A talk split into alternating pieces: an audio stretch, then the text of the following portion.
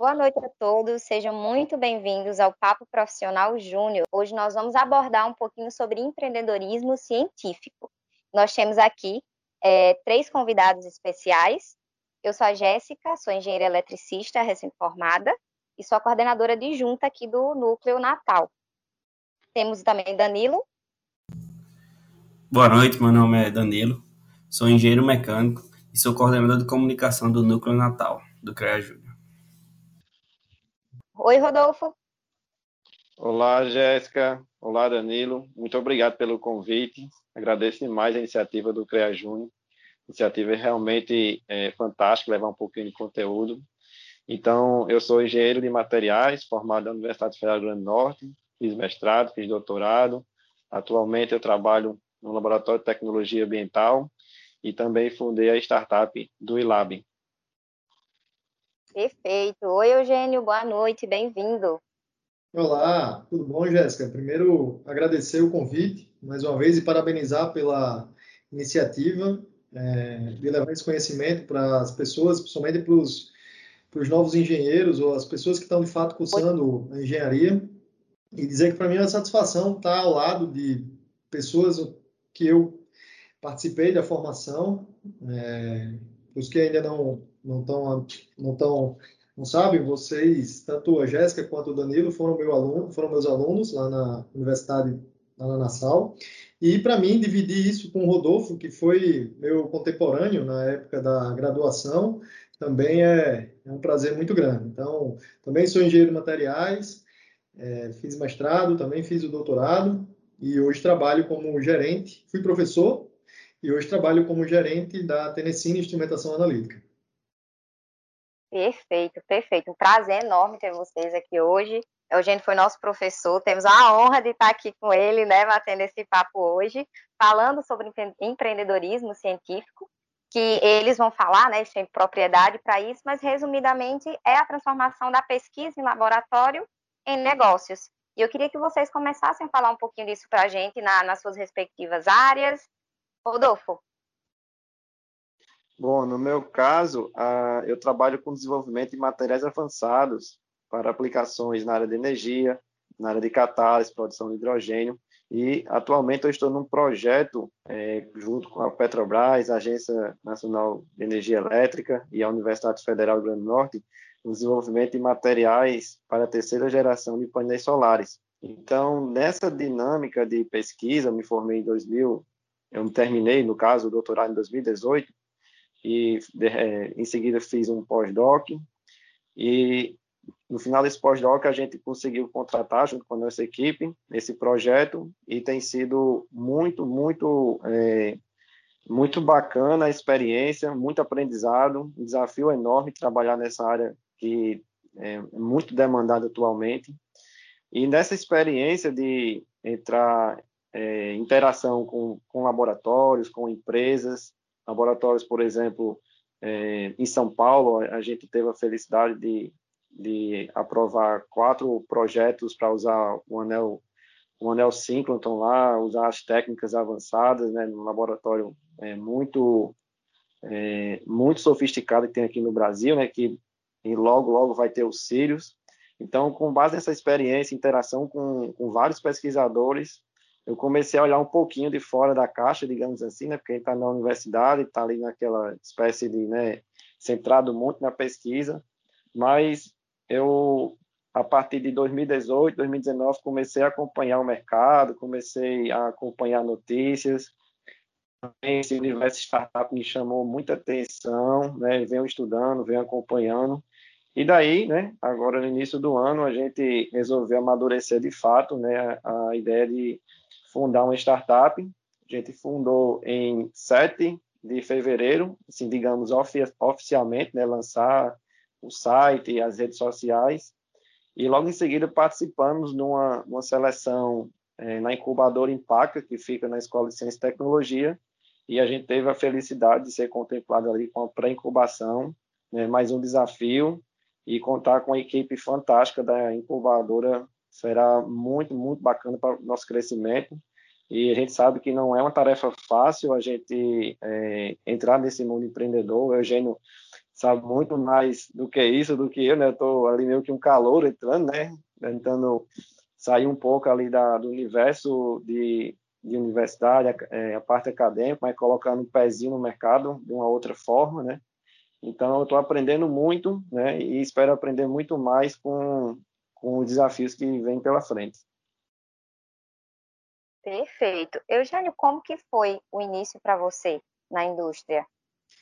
Então, a gente sempre, eu vou contar um pouco da minha trajetória, a gente sempre costuma imaginar que a universidade é um campo, principalmente quem decide é, levar o ramo acadêmico, né, é, fazendo mestrado, doutorado, sempre para esse ramo de pesquisa ou docência, né, mas desde o início, na minha graduação, eu trabalhei num laboratório que é vizinho ao laboratório do Rodolfo, onde a gente prestava serviços para a indústria local, né? A Petrobras, é, alguns outros é, laboratórios e clientes que a gente tinha para prestar serviço de análises no geral, né? Análises para caracterização de materiais. Então, é, desde o início, a gente foi acostumado lá dentro desse laboratório que existia um mercado que a gente era preparado para enfrentar mais na frente. De fato, o nosso ensino acaba que é, limita um pouco, dependendo da formação do professor, é, para um, uma área mais de pesquisa não aplicada. Mas eu vejo que isso vem mudando com essa nova geração, professores como Rodolfo, como essa, essa nova leva de professores, já está mudando um pouco do cenário, porque a gente nota que são casos reais, são casos que, de fato, a indústria necessita, né? Eu hoje trabalho como gerente na Tenecine. Ah, o meu trabalho hoje é em relação à venda técnica de equipamentos analíticos, mas eu visito muitos clientes é, para ofertar os nossos produtos, as nossas soluções, e eu vejo a demanda que é por engenheiros no mercado. É, infelizmente, o nosso é, o nosso estado, né, o Rio Grande do Norte, não tem tanto incentivo para grandes fabricantes, né, para grandes montadoras. É, mas se você vai para a região da Bahia, até do Ceará também, aquela parte de Manaus, que tem muita parte de, tanto a parte automotiva como de eletrônicos, o Rio de Janeiro com a, com a área de petróleo, o São Paulo, aquela região de Minas com a, aquela questão de, da indústria metalmecânica e siderúrgica, né? parte de minérios também, você nota que o, o mercado está amplo e você nota a, a, necessidade de profissionais de engenharia nesse ramo, né? Nessa e são e são e são vagas extremamente aplicadas, pelo menos na época que eu dava aula, é, para aquilo, é, são exemplos reais. Você entra lá, eu, eu costumo brincar com os meninos, o pessoal da engenharia mecânica que eu dava aula é, me chamava de professor diagrama ferro-carbono, mas a primeira coisa que eu entro quando é, adentram uma fábrica, no laboratório de qualidade, é de fato o diagrama ferro-carbono para os aços e para os ferros fundidos, né? Então, para as ligas ferrosas de, de, de, ferro, né? Então, assim, é uma, é uma, é uma, é uma área que tem muito, ainda tem muito a, a absorver engenheiros. Boa, boa. É aquela aulinha das 100 folhas do diagrama ferro-carbono, né, Eugênio? Tem que escrever aí. Tem que desenhar aí. O engenheiro mecânico não é engenheiro até aprender o diagrama ferro-carbono, né? Sem dúvida. Eugênio, você já entrou na Tenecine como gerente? Sim, eu já entrei. Eu tive toda. Como eu trabalhei muito tempo no laboratório é, lá do, do Nupra, eu, eu, eu, sempre trabalhei com essas técnicas de caracterização. E aí, quando eu entrei, eu já tinha uma experiência de quatro anos é, dando aula, já tinha os skills e o, e o que o meu diretor visualizava para mim. Então, eu fui fazer um, um treinamento, fiz alguns treinamentos fora, para algumas representadas da gente, fui para fui à Suíça, fui aos Estados Unidos.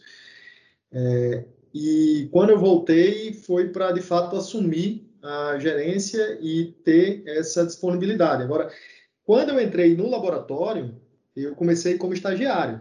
Então, eu comecei como estagiário, depois eu fui é, para técnico de, de, de, equipamentos, né? Depois de técnico de equipamentos, eu virei supervisor de um, de um projeto, que era o projeto de resíduos. E a partir daí eu não tinha mais como crescer dentro do laboratório em si, é, a não ser que eu fizesse de fato um concurso, fosse professor para assumir de fato alguma, alguma responsabilidade. E aí eu comecei a dar aula e vi essa oportunidade na Telecine de crescer e entrar um pouco no, na área comercial e visitar esses clientes, né? buscar um pouco da, da indústria. Perfeito. Oi, Rodolfo. Gostaria de completar aí a, a visão de Eugênio. Aliás, uma, uma trajetória fantástica. Né? A gente foi vizinhos né, de laboratório. Ou seja, para entrar na sala dele, ele teria que entrar na, na, sala que eu ficava, né? São dois de fração de raio-x, um coordenado pela professora Dulce, o outro coordenado pelo professor Djalma e a gente sempre trocou figurinhas, né? Eu posso confessar que lá na sala dele tinha um porta-retrato com diagrama ferro-carbono, brincadeiras da parte, mas é, é isso mesmo, ele realmente colocava na veia o, o conteúdo. E outra coisa que vocês não sabem, a, a técnica de fração de raio-x, eu acho que ele dormia com um livro na cabeceira, porque não tem é, é, uma coisa assim impressionante a quantidade de, de, experiência que a gente trocava lá, né, no, quando eu tinha alguma dúvida, seja de fração, seja de fluorescência, ele dava praticamente uma aula, uma aula para a gente lá no laboratório. Então, eu, por um lado, né, a gente perdeu ali uma companhia, né, digamos assim, mas por outro, a gente fica muito feliz é, ver o crescimento né, do Eugênio e eu fico mais feliz porque assim é o meu primeiro podcast. Eu até comentei com, com o pessoal antes de começar, né, nos bastidores, Fiquei muito feliz pelo convite e mais feliz ainda porque quando eu descobri que era o Eugênio, eu falei, não acredito. Vizinho de sala, tem condições não. Eu tenho então, ele que era você, ele é muito fera, gosto muito do cara, falou muito. A recíproca é verdadeira e a admiração é 30 vezes maior que eu tenho por você e pela sua trajetória. É, a gente trocou muita figurinha, não é? Não era algo unilateral. É, Rodolfo sempre foi mais aplicado com a linha de refinamentos, que foi algo que eu nunca é, me debrucei muito, mas foi era um era um, um ambiente de, de, um ambiente de trabalho que eu, que eu sinto falta até hoje. E quando quiser matar a saudade, pode ir no laboratório, que a gente está lá disponível. Vamos lá. Bem, a, a próxima pergunta é para os dois vocês que estão no mercado, assim, em contato com várias pessoas do mesmo ramo, até de ramos diferentes, mas seguindo a mesma lógica, é, vocês acham que hoje o profissional que sai de uma faculdade sai com a necessidade de continuar um pouco mais na vida acadêmica ou ele sai precisando realmente ir para a prática? Se ele passasse mais um tempo na vida acadêmica, seria mais interessante, seria um profissional, vamos dizer assim, que melhor se colocaria em determinadas situações? Eugênio, começa aí a discussão. É, eu, assim, eu acho que o conhecimento, ele nunca, ele nunca cessa, né? Você nunca para de, de precisar estudar. Então, o, durante a graduação, isso vai depender muito da maturidade de cada aluno. Eu já fui aluno, já fui professor, hoje estou como é, gerente da Tenecine, mas o que eu vejo é que não tem um dia que eu não precise estudar algo novo. É, sempre o mercado ele está exigindo mais. Então, se você me pergunta, ah, Eugênio, é necessário de fato a gente fazer um curso de pós-graduação, um mestrado, um doutorado? É necessário você estudar. A formação em si, é, eu acho que cada dia que passa, a, isso vem diminuindo muito essa necessidade de um título mas a necessidade de habilidades ela é crescente. É o que a gente chama dos skills para a indústria, né? É você desenvolver habilidade. Às vezes a gente reclama muito, ah, professor, eu nunca vou usar uma integral dupla, tripla. Por que, que a gente aprende isso? Mas a gente aprende a questão do raciocínio lógico. A gente aprende a trabalhar em coisas, em, em assuntos que não são simples, não são triviais. Por mais que você não vá, de fato, resolver uma uma, de fato, resolver uma integral dupla tripla é um problema complexo que você vai pegar na indústria e que você vai precisar colocar a bunda na cadeira, estudar sobre aquele problema e que muitas vezes você vai precisar, com o acesso né, que a gente tem hoje, a grande facilidade da democratização da, da informação, como a gente tem internet hoje, você vai precisar, de fato, procurar fontes E essas suas habilidades que você desenvolveu durante a graduação ou durante a sua vida, no contexto geral, vai lhe servir para você ter e desenvolver esses novos desafios, né? Perfeito. Rodolfo, pode fazer suas colocações sobre o assunto? Bom, eu acredito que essa questão da, da experiência profissional e acadêmica, um pouco dessa mistura é muito relativo, depende muito do, da vaga e do mercado que a gente vai inserir. Eu acredito que a gente tem que provar, né? Provar, é, mesmo seja no estágio, final de curso, é, para a gente ver se realmente a gente quer, quer seguir o mercado, provar também iniciação científica no laboratório para ver se a gente quer seguir a, a pesquisa. Então, acredito que a gente tem que estar atenado né, a diversos caminhos. Eu, eu acho que isso não é uma falta de foco, porque como hoje as coisas estão muito dinâmicas, né, o mercado muda constantemente numa velocidade incrível, que é diferente de quando eu terminei a graduação em 2012. Né, eu tentei fazer estágio, não consegui, depois fiz alguns programas trainee, também não consegui, mas, em paralelo, eu fui olhando para a pós-graduação e, no meu caso, eu acho que deu certo, né? Porque eu amadureci muitas, é, muitas técnicas, por exemplo, de caracterização, amadureci a fundamentação, conteúdo, criei também um network dentro da academia, tive a oportunidade também, e até, tendo até agora, de contribuir é, ministrando aulas, né, tanto na graduação como na pós-graduação, ministrando cursos.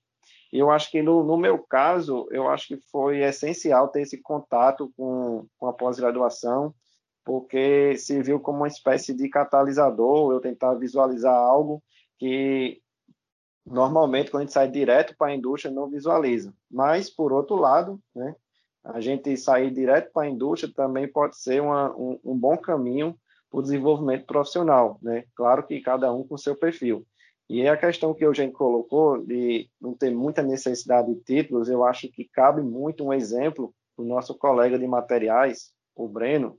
Ele terminou o curso e, em paralelo, ele sempre gostou de tecnologia da informação, né? programação, machine learning e diversas ferramentas, mas ele não tem nenhuma formação na área, não tem nenhuma graduação.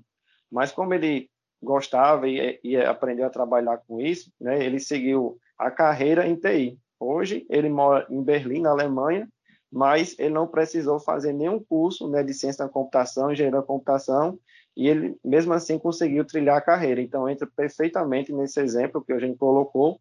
E eu acho que isso a gente tem que ficar atenado, porque a gente não pode ficar preso também a uma formação. A gente tem que buscar outras áreas para poder ir se qualificando. E aqui eu trago uma novidade para vocês, eu me inscrevi num processo seletivo, né, na engenharia de produção, né, buscando aprender novas ferramentas, né, porque eu sou um entusiasta, né, de, de conectar conhecimentos, eu estou entrando na área de, de, ciência de dados, né, e análise é, estatística, utilizando diversas ferramentas, então, eu me inscrevi na seleção do mestrado, não posso dar o resultado oficial, porque ainda está correndo o processo, né? Mas eu acho que vai dar certo, né? E eu vou encarar um novo desafio, e é uma forma também de, de ter uma perspectiva diferente. Sem dúvida. Rodolfo, só para completar, é, eu acho, eu parabenizo a sua, sua decisão, e é, é, é basicamente nisso que eu estou querendo falar. É, o título em si, ele não. É, o, Rodolfo ele já tem um doutorado, então ele está voltando, entre aspas, para tentar um outro mestrado, mas ele não quer o título, ele quer os skills que aquela pós-graduação, aquele curso está fazendo. Mas eu não estou dizendo que o, o, o, mestrado e o doutorado não é muito importante, pelo contrário, me abrem muito, muitos caminhos quando eu vou para a indústria fazer uma visita ao cliente, que eles acham que eles estão recebendo apenas um vendedor técnico, aquele cara chato. E aí, quando eles, quando a gente troca uma ideia, que geralmente essas pessoas que têm cargos mais altos, de fato, têm, é, se não tem um título de pós-graduação, eles têm um grande conhecimento, porque veio construindo uma carreira dentro da, da, da indústria, né, da, da fábrica, eles olham você com outros, com, com outros olhos. Pô, o cara já tem, o cara, dá, o cara veio aqui, não veio apenas para é, para vender o equipamento, ele sabe discutir, ele sabe qual é a minha dor, ele sabe qual é o meu problema. Então, o, a, o, o, que você aprende, a sua evolução dentro do processo de aprendizado, seja através de um curso, seja se você for um autodidata, isso é quem vai dar a diferença no mercado.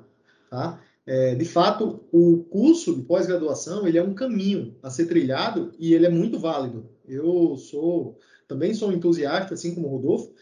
É, eu acho que é muito válido, ele é muito importante e lhe dá, é, e, e lhe dá essas, essas habilidades para você chegar em chegar em, em, cantos mais mais distantes, né? De uma forma mais rápida.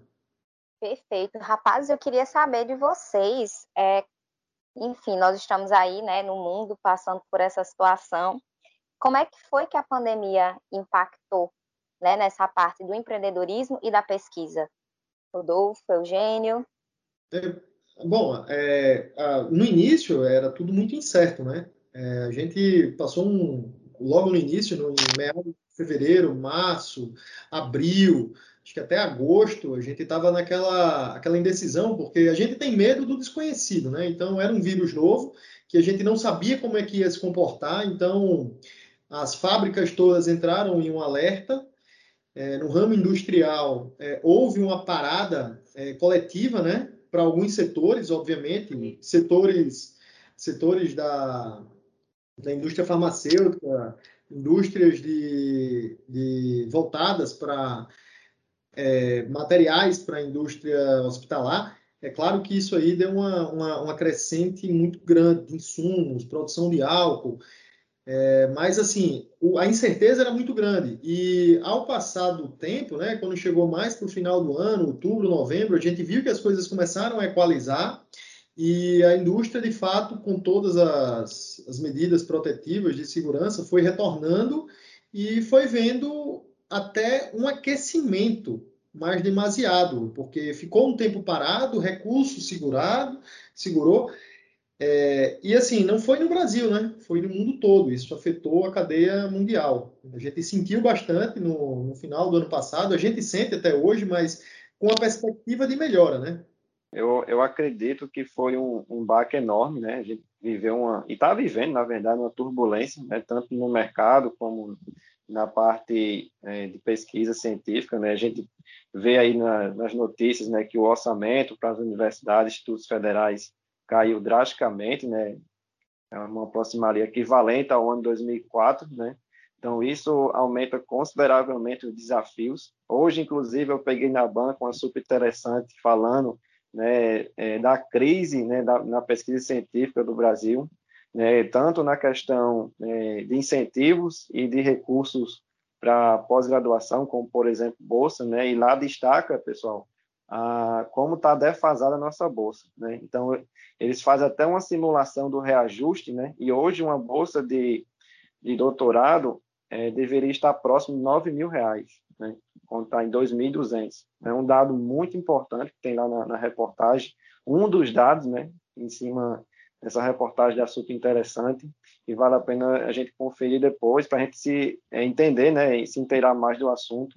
Mas em contrapartida a gente vê também criando oportunidades, né? Então nunca é, viu, né, o home office, né, tão em evidência. Né? Eu trago um exemplo de um, de um amigo que trabalha numa, numa empresa também de que vende equipamentos, né? E ele falou, Rodolfo, a nossa sede lá gastava só de água, só de água, 10 mil reais por mês, por mês. No home office caiu para mil reais. Então, as empresas estão vendo uma oportunidade desse trabalho remoto, né? E, e, entre outras coisas, uma forma de enxugar os custos, né? E aquilo conseguir manter a produção, né? Conseguir de alguma forma entregar o produto sem encarecer muito mas, de qualquer forma, é um grande desafio, né? E um outro ponto que eu coloco, né, que essa pandemia, ela mostrou que é, boa parte dos países, aliás, grande parte dos países, depende apenas de um país para ter insumos, como a China, né? Então, uma, até uma reportagem que eu vi na revista Exame, né, que mostra que a pandemia meio que acendeu o alerta, né? Os países precisam é, desenvolver cada vez mais a indústria né? Isso serve de lição para o Brasil, né? porque se a gente desenvolve produtos de alto valor agregado, né? liberando aquela necessidade de importar, a gente desenvolve a indústria e o emprego vem junto. Se o emprego vem junto, vem o aquecimento da economia e tudo volta a acontecer. Né? Porque não adianta a gente também é, formar um exército de doutores e mestres, por exemplo, mas se a gente não tem, digamos, um mercado para absorver, né? A gente vê ali que proporcionalmente o índice de desemprego entre doutores e mestres é um dos maiores do país. Né? Mas por quê? Porque tem que criar mecanismos, políticas, políticas públicas para poder é, o mercado se desenvolver e criar necessidade. Né? Não adianta formar muitos né, sem poder absorver. Rodolfo, foi um excelente ponto você ter tocado. É, em função da pesquisa, eu sou pesquisador até hoje, né?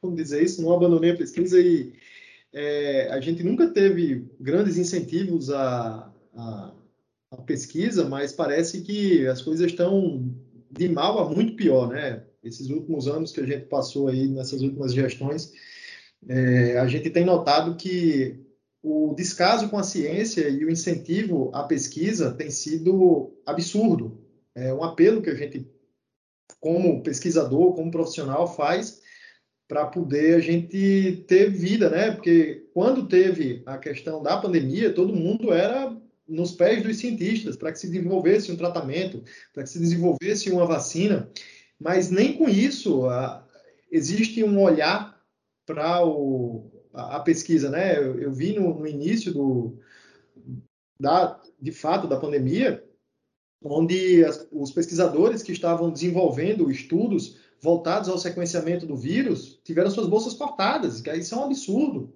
Então, enfim, é, fica aí nossa indignação, né? Exatamente, Eugênio. E eu acho que é, a gente olhando assim, a gente analisou o perfil assim mais negativo, né, dos problemas. Mas por outro lado, a gente nunca viu é, assim uma, uma quantidade enorme de investidores, né, para poder escalar ideias, né, desenvolver startups, aceleradoras.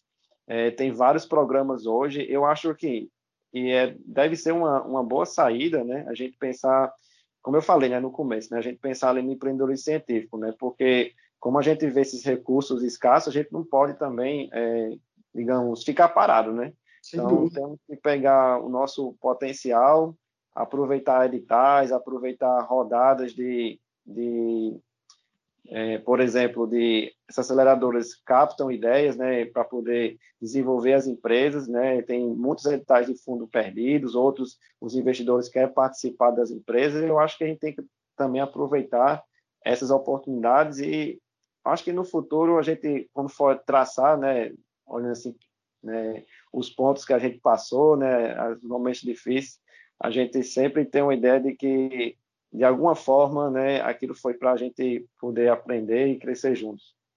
Sem dúvida. Show, show de bola. É, como vocês passaram por essa parte acadêmica, mestrado, doutorado, como é que vocês avaliam hoje o ensino remoto? Vocês veem com bons olhos? Vocês acham que os próximos profissionais podem sofrer com isso? Ou que isso aí vai realmente depender do, do aluno? Danilo, é, no meu ponto de vista, o ensino remoto, é, cada dia que se passava, ele, tinha, ele se tornava mais latente a sua necessidade de acontecer. Então, de fato, a pandemia, essa restrição que a gente está vivendo hoje, ela acelerou esse processo é, e que, de fato, isso iria acontecer um dia, talvez numa, numa taxa, né, numa, numa derivada menos acentuada, ia ser uma coisa mais suave, mas é, grandes é, impactos na história vêm para, de fato, mudar alguma coisa. Então, eu acredito que isso é uma questão de adaptação. No início, claro, as pessoas vão sofrer, porque toda mudança ela causa esse a gente sai da zona de conforto, né, e precisa se readaptar, mas eu não tenho dúvida que aos poucos a gente está desenvolvendo ferramentas, a internet deu uma melhorada absurda, a gente tem ensinos hoje à distância, claro, eu não estou no, na, na, fase de ensino, né? Eu não estou vendo o reflexo direto com alunos, mas eu, eu, eu faço palestras ainda hoje, é, dou treinamentos, e assim, claro que o presencial é, em uma parcela ele é indispensável, só que é uma questão de, de, de tempo para a gente ir se acostumando e vendo que essa vai ser uma realidade que vai ficar. Eu também concordo com, com a colocação do Eugênio. eu acho que a pandemia meio que catalisou né, essa questão do, do, home office, o ensino remoto, inclusive, né? Eu acho que ia acontecer também daqui uns cinco anos, né? E a pandemia forçou a acontecer. E entrando nessa parte, né, todo mundo sofreu um baque, né? Os professores, os alunos, é, tem as dificuldades da, da, do uso das ferramentas, é, tem dificuldade também do acesso à internet, que ainda hoje no país é uma realidade ainda, é, digamos, muito diferente dos países desenvolvidos. É, tem uma boa parcela que não tem acesso à internet de qualidade, mas eu acredito que no desenvolvimento né, das metodologias pedagógicas, é, da internet, o 5G vai ajudar muito nisso. É, e também é, a melhora da dinâmica, né, da, dependendo muito da disciplina, eu acho que o futuro será o ensino, eu poderia arriscar aqui, não 100% remoto, mas um, um pouco híbrido, né? Porque tem é, disciplinas que realmente tem que ser presencial, né? Em, algumas, em alguns cursos realmente tem que ser presencial. Agora, uma coisa que eu deixo aqui bem, bem uma opinião particular minha, né? a gente está aqui reunido, cada um nas suas casas, né? no, no remotamente, isso é bacana, porque otimiza tempo, otimiza recursos, né, que a gente não precisa ir para um local, se reunir, né, a gente poderia estar no Rio de Janeiro, estar fazendo um podcast aqui com a gente, por exemplo, mas uma coisa que não substitui, eu acho que, ou vai ser muito difícil, na né, opinião minha, é a atmosfera da universidade.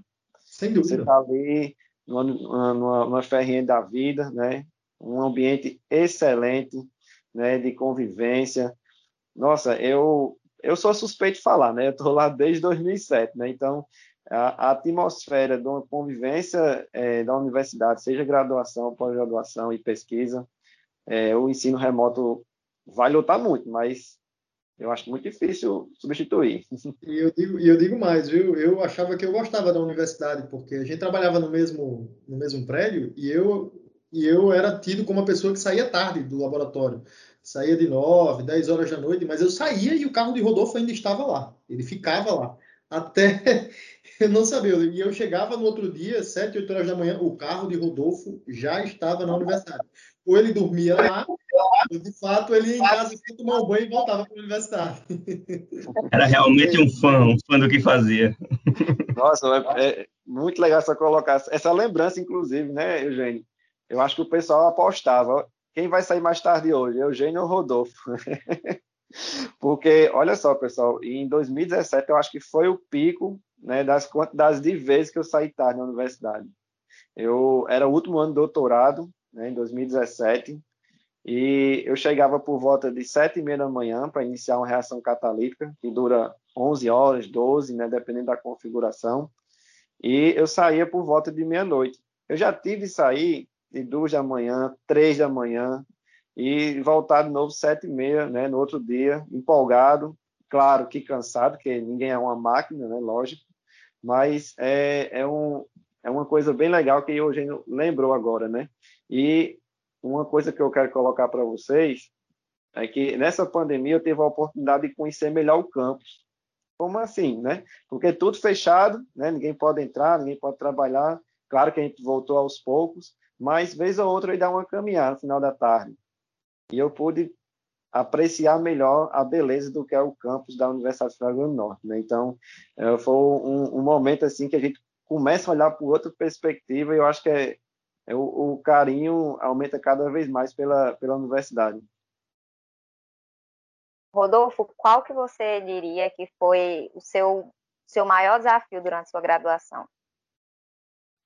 Olha, o meu maior desafio, o meu maior desafio, eu posso aqui, teve vários, né? A gente vive de desafios, né?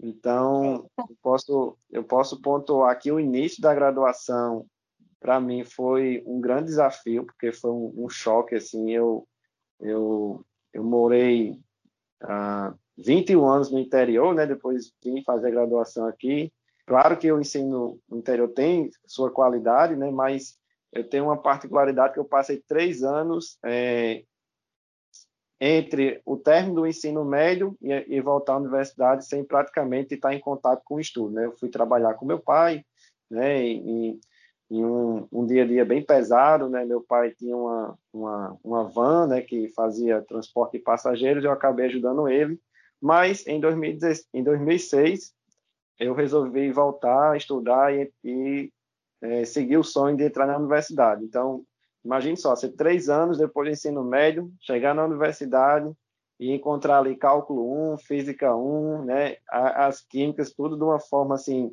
bem pesado, né, de, de, de abordar, mas assim foi empolgante, né? Eu tive um choque. Primeiro semestre das sete disciplinas eu fiquei em cinco em quarta prova, mas aos poucos eu fui é, me dedicando, fui me adequando. E uma coisa interessante no meu currículo é que eu geralmente o IRA, né, começa alto e no final termina baixo, né? Mas eu consegui manter uma escala crescente e no final ficou até que razoável, né? O desempenho ficou ficou bom, ficou melhor do que as minhas expectativas. Terminei o curso em cinco anos sem nenhuma reprovação.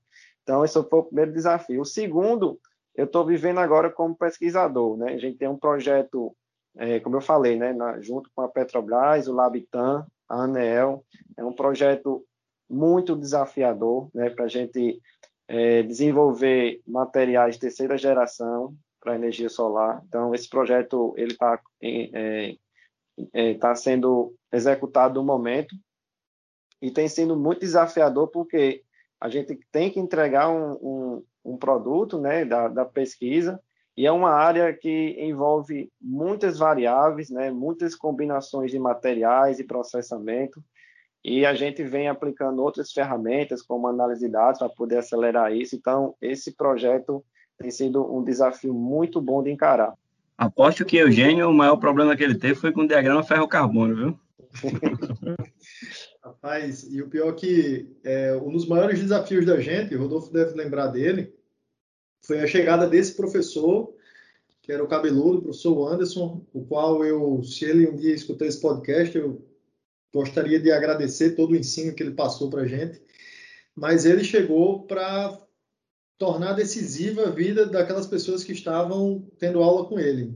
Foi um professor que, além do ensino, é, além do ensino científico, ele ensinou muito como a gente deve se comportar é, diante um ensino público, né? O quanto a gente deve ao ensino público é, no Brasil. Então, ele de fato exigiu bastante da gente. Ele era professor das disciplinas de materiais metálicos, né? No geral, e foi de fato um grande divisor. Mas em dificuldade, é, eu nunca fui um aluno, quer dizer, no início, né? Eu não era um aluno que era 100% dedicado à universidade. Eu comecei a trabalhar, eu comecei a um curso no IF, né? Na, na antiga Cefet, na época era Cefet, o Centro, de, Centro Tecnológico. Comecei o curso de fabricação mecânica e aí foi difícil, de fato, a conciliação entre as duas os dois cursos, né? Ambos eram cursos superiores, mas eu saía de um de manhã e à tarde para o FRN, então, de fato, é, a, a, maior dificuldade foi escolher o curso e dizer, não, vou seguir em frente. E aí eu acabei optando pelo, pela universidade e acabei saindo do, do Cefet depois de um ano, tentando conciliar, mas não ia dar. Rapaz, o papo é tão bom que a gente já estourou nosso tempo aqui, mas seguimos ainda que a gente está querendo fazer uma perguntinha para vocês. É, Eugênio, como meu ex-professor, Rodolfo, agora pode ter certeza que você ganha um admirador. Tudo que eu já li sobre você, você é um cara que já me espelho, já me espelho de antemão, já vou lhe avisando. E eu queria fazer uma pergunta para vocês que é um conselho para essa nova leva de engenheiros que está se formando, que está formado aí no mercado, procurando aí uma luz para realmente seguir no caminho e realmente não não desistir do sonho. É, bom, eu posso começar eu não mudo muito o meu discurso de quando eu era professor de vocês. É, o grande conselho que eu dou é que, de fato, o quanto mais cedo a ficha cair e a maturidade vier, melhor. É, para umas pessoas isso chega mais cedo, para umas pessoas isso chega mais tarde. Eu não iniciei meu curso de graduação dizendo que gostava, amava o curso, que queria estudar, que queria passar. Isso foi a ficha caindo, foi a maturidade, foram professores que foram me abrindo os olhos. E eu vejo que não é o curso que você está fazendo, é o aluno que você está sendo, o estudante. É, o que você de fato quer com aquilo. Então, é, se eu tiver que dar um conselho, é respeite o seu tempo, obviamente, mas que o quanto mais rápido a sua ficha cair e você saber que o ensino não depende única e exclusivamente do professor, é, boa parte do ensino, do aprendizado, vai depender de você, do como você está afim de aprender, da possibilidade de você abrir sua mente, de encarar desafios, é, isso você vai levar para o resto da vida, porque são as habilidades. Conhecimento científico você encontra na internet, você encontra nos livros, mas as habilidades você desenvolve na universidade. Então, é, eu sei que às vezes as pessoas os professores são julgados, ah, porque o cara é casquinha, porque o cara é, é duro na relação a isso, porque, mas é, ele está forçando você ter de fato habilidades, é, saber. Eu, eu, eu, me lembro, como se fosse ontem, o professor Anderson, é, ele não deixava a gente escolher as duplas da gente de fazer trabalho. E eu vou contar esse caso aqui bem rapidinho, que a gente teve alguns desentendimentos na turma da gente, e de fato ele eram dois, eram duas pessoas de um lado, duas pessoas do, do, do outro. Eu muito amigo de uma pessoa e essa outra pessoa muito amigo da outra. E esse nosso grupo não se batia. Então, o que foi que o professor Anderson fez? Ele trocou as duplas, colocou eu com a pessoa que eu menos tinha afinidade e vice-versa. Eu falei, não, mas isso é tranquilo. Eu vou lá, converso com ele digo que o trabalho vai ser bem melhor. E aí a resposta dele foi, não, o trabalho foi feito dessa forma e você vai ter que fazer com ele, sim. Então, professor, e isso eu fiquei muito pé da vida, né? Pô, professor, como é que a gente vai desenvolver um trabalho bem melhor? Ele fez o gênio. Você vai precisar aprender que no mercado de trabalho você não vai trabalhar sempre com quem você gosta. E se você não gosta e tem uma indiferença com outra pessoa, a sua oportunidade de, de reaver isso aí e dar outra chance é agora vai lá e faz o trabalho com o cara, e só vai. Então, isso de fato são aprendizados que fica, que extrapolam o, o conhecimento científico, né? Com certeza, é, Eugênio. É, até você falou aqui, passa um filme na cabeça. E essa pergunta que o Danilo colocou é, seria mais ou menos a pergunta que, é, voltando lá 10 anos atrás, o que eu diria para Rodolfo, o que eu diria para Eugênio fazer para chegar a esse ponto. Né? Então é muito interessante essa reflexão. Realmente é uma pergunta muito provocativa. E o que eu posso dizer é o seguinte: é, hoje, como nunca, né, a gente tem acesso à informação, como a gente colocou, mas o que faz o profissional não é o curso, é o comportamento profissional. E eu diria, é, para vocês que estão nos, nos escutando, né, para a Jéssica, o Danilo, o Eugênio, eu acho que a gente tem que pegar ali uma analogia né, do 5G. A gente tem que estar tá cada vez mais conectado. É, mais interação com pessoas com custo diferente. Eu compro, pessoal, revista do Globo Rural. Já comprei duas, já, viu? Só esse, esse, esse, nos últimos três meses eu comprei duas porque eu vi uma reportagem Revolução é, Digital no campo a princípio não tem nada a ver com engenharia de materiais, mas eu lendo, eu posso surgir novas ideias, né? Posso de, ter insights que antes eu não teria lendo um artigo, lendo outro livro qualquer. Então, tá conectado com outras áreas, interação. Eu, eu sou daquele que eu sempre brinco, né? A minha melhor forma de aprender é ensinando. Então, desde 2016 que eu fiz o estágio de docência obrigatório pela por ser bolsista CAPES, eu cheguei para o professor Marcos ele me deu uma oportunidade preciosa, gigantesca, né? assim como a professora Dulce me deu desde a graduação, no laboratório que eu estou há 12 anos. Então, o professor Marcos, desde 2016, me dá uma oportunidade para é, dar, dar, ensinar né, ciências materiais. A professora também, na pós-graduação, me dá a oportunidade de ensinar técnicas de caracterização, tópicos especiais em química inorgânica. E tem sido uma coisa fantástica, porque eu me desenvolvi muito como professor. É lógico que sempre há espaço para desenvolver mais, mas à medida do tempo, né, a gente vai sentindo né, que vai melhorando. Eu tive um resultado muito bom, que foi uma seleção que eu fiz na Escola de Ciência e Tecnologia para professor substituto.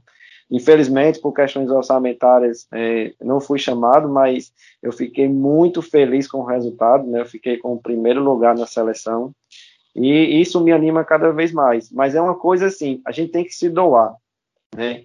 Um aluno que chega no laboratório pensando que vai ficar só com uma linha de pesquisa ou com equipamento, a gente tem que pensar em mais além, a gente tem que dar o extra, né? Então, o extra no laboratório, Eugênio sabe muito bem, e eu sei de Eugênio, a gente nunca fica limitado a uma atividade só.